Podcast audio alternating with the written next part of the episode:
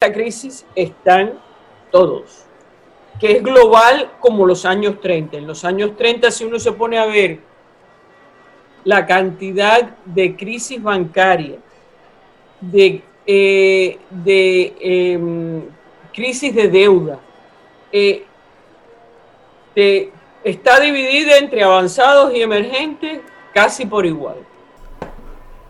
Y escuchábamos a Carmen Reinhardt, eh, profesora de la Escuela Kennedy de la Universidad de Harvard, autora junto con eh, Ken Rogoff eh, del libro Esta vez es diferente, This Time It's Different, hablando sobre el impacto que va a tener la crisis económica generada por la pandemia del COVID-19, del coronavirus. Bienvenidos una semana más a Weekly Call con José Luis de, de Aro.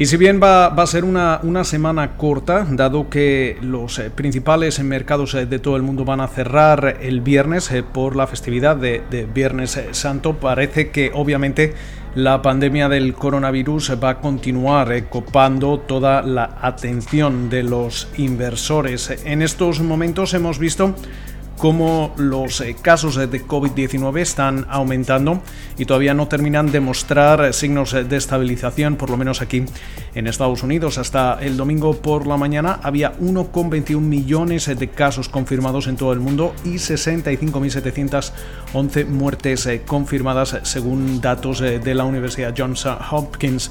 En Estados Unidos se han registrado de momento más de 312.000 casos y 8.503 muertes. De hecho, la Casa Blanca avisaba que esta semana eh, va a ser uno, de los eh, picos en el país y de hecho ha recomendado a distintos epicentros, eh, como es el caso de Nueva York, que los ciudadanos se mantengan en sus casas y eviten incluso el salir a, la compra. De momento, en, la encuesta de, inversores institucionales de renta variable del mes de marzo que realiza RBC, eh, los inversores eh, consideran que las eh, perspectivas sobre el coronavirus siguen siendo críticas para encontrar una estabilización de la renta variable. El 78% cree que se necesita una disminución en los nuevos casos y contagios del coronavirus aquí en Estados Unidos para que la bolsa americana se estabilice, eh, mientras que el 54% cree que hasta que no haya un, realmente un progreso significativo en eh, medicamentos eh, para tratar el coronavirus o incluso una, una vacuna, para, para, que se detengan las infecciones va a ser difícil el que la, estabilización de, la bolsa americana eh, vea, vea, un suelo y comience a, estabilizarse. Mientras eh, tanto, eh, el crudo va a ser de nuevo protagonista esta semana, también después de que esa reunión virtual entre la Organización de Países Exportadores del Petróleo, de la OPEP, y sus aliados, donde se incluye a Rusia, se haya retrasado tentativamente para, para el jueves, estaba prevista para el lunes, pero seguimos viendo rencillas entre Riyadh y Moscú y eso ha hecho que finalmente se tenga que retrasar esta, este encuentro. Eh, el objetivo del mismo es eh, barajar una posible reducción de, la producción eh, en aproximadamente un 10%, lo que equivaldría alrededor de 10 millones de barriles, como ya adelantaba el presidente Donald Trump el pasado 12 de abril. la demanda mundial de petróleo se ha debilitado y por lo tanto los participantes del mercado tienen algo de esperanza de que un posible freno en el suministro calme, calme la situación. Hemos visto una caída importante en los eh, precios del crudo, aunque la semana pasada, debido a, las expectativas de esa posible reunión, veíamos eh, cómo el eh, petróleo llegaba a dispararse hasta un 40%. Se espera además que esta semana sigamos viendo el impacto económico que está teniendo la, pandemia, el número de estadounidenses eh, que solicitaron eh, subsidios eh, por desempleo probablemente se va a mantener en máximos históricos tras ese récord de 6,64 millones de solicitudes eh, presentadas la semana que finalizaba el 28 de marzo. Desde JP Morgan proyectan que, la semana pasada se presentaron otros 7 millones de solicitudes, eh, con lo cual vamos a estar muy atentos a esa cifra que se va a dar a conocer el jueves. Eh, también atentos al sentimiento del consumidor, que va a ser otro punto importante. Se espera una lectura de ese sentimiento del consumidor de la Universidad de Michigan para abril que, muestra una desaceleración hasta 75 desde 89,1 en marzo, según el consenso de los eh, economistas eh, encuestados eh, por Bloomberg. Y finalmente también vamos a tener que estar muy atentos a, la reunión, a las actas, mejor dicho, las actas o minutas de las últimas reuniones de emergencia del Comité Federal de Mercado Abierto de la Reserva Federal, que se van a dar a conocer el miércoles por la tarde. No vamos a recibir gran información nueva, pero sí que podríamos eh, tener algo, algo de color sobre eh, cuánto, hasta dónde está dispuesta la, Reserva Federal, el Banco Central estadounidense, a utilizar su, autoridad o si alguno de sus eh, miembros ha sugerido el, buscar una expansión de, dicha autoridad. Eh, tenemos eh, que recordar que el Banco Central estadounidense tiene ciertas limitaciones, eh, especialmente a la hora de, comprar algunos activos. Se hablaba de que quizá el Banco Central estadounidense podría incluso comprar acciones, pero eso no lo puede hacer salvo que el Congreso cambie ese mandato.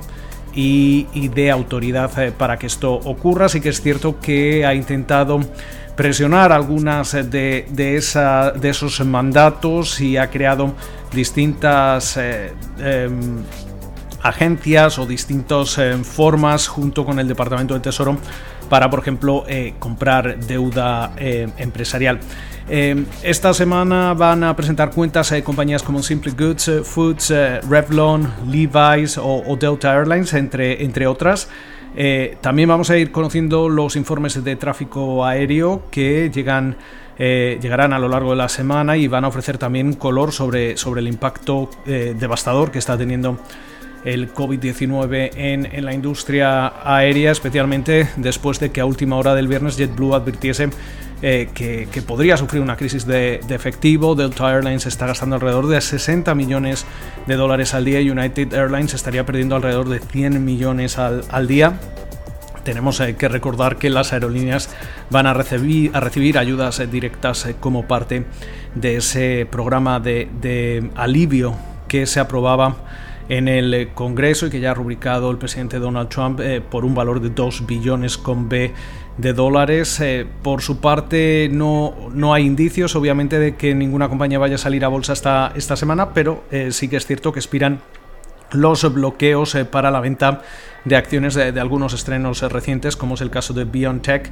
HBT Financial y Vir Biotechnology. De momento nosotros nos marchamos, pero les vamos a, a dejar escuchando el resto de nuestra conversación con Carmen Reinhardt. Esperamos eh, que, tengan ustedes una buena semana, manténganse en sus casas, eh, manténganse a salvo y sigan las recomendaciones de las autoridades. Y nosotros nos escuchamos en siete días eh, de nuevo aquí en Weekly Call con José Luis de Aro. Comenzar preguntándote si crees que que esta crisis eh, derivada de, la pandemia del coronavirus es la mayor crisis desde la Gran Depresión. Así lo creo eh, por distintos motivos que... Eh, déjame comenzar con a quién afecta.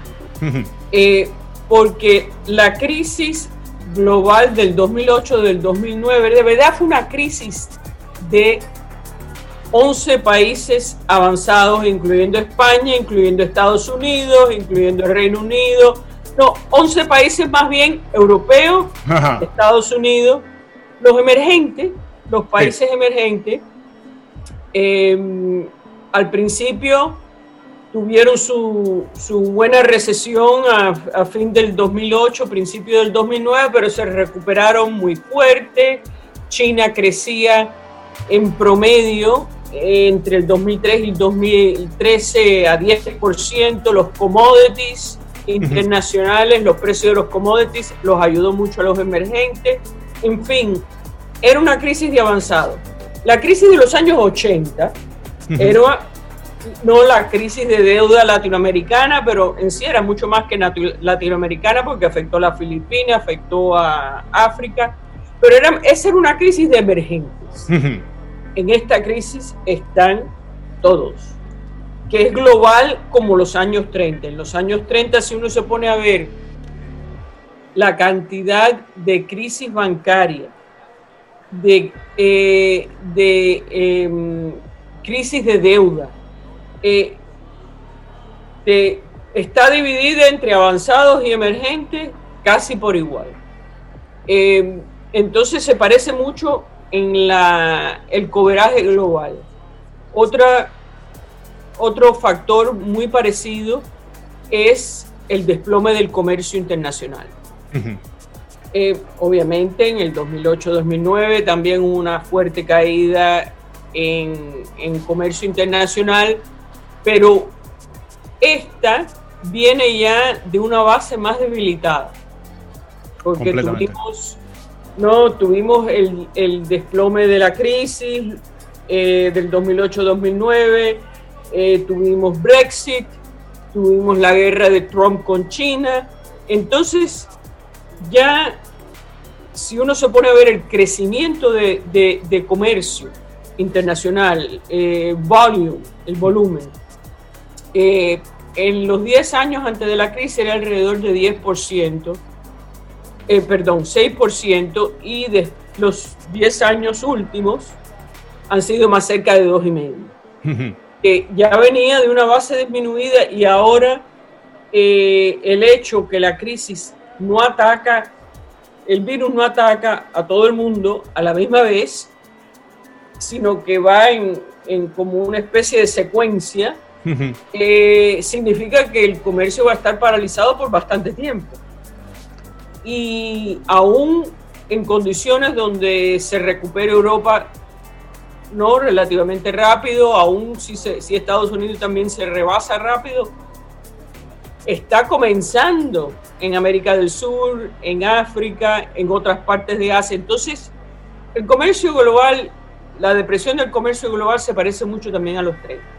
Y el último factor que quiero mencionar, que también en esto no es solamente el coronavirus, sino el supply shock de la guerra entre los rusos y, los, y, Arabia Saudita, el desplome en commodity prices. Porque el petróleo, eh, bueno, ahí tenemos a Ecuador, Angola, Algeria, que están todos al punto del default. Eh, y eh, los commodities en, en todo el, mucho de la investigación académica se ve que hay mucho movimiento a través de commodities. Entonces, no es uniforme, uniforme que todos sigan el mismo patrón del petróleo, pero sí, cuando hay un desplome en una, tienden a haber eh, también de mucha debilidad y dado la, debilidad de la demanda global, los commodities, eh, y eso impacta una barbaridad a América Latina, impacta al África, impacta a Asia Central, en fin, eh, esas tres cosas se parecen mucho.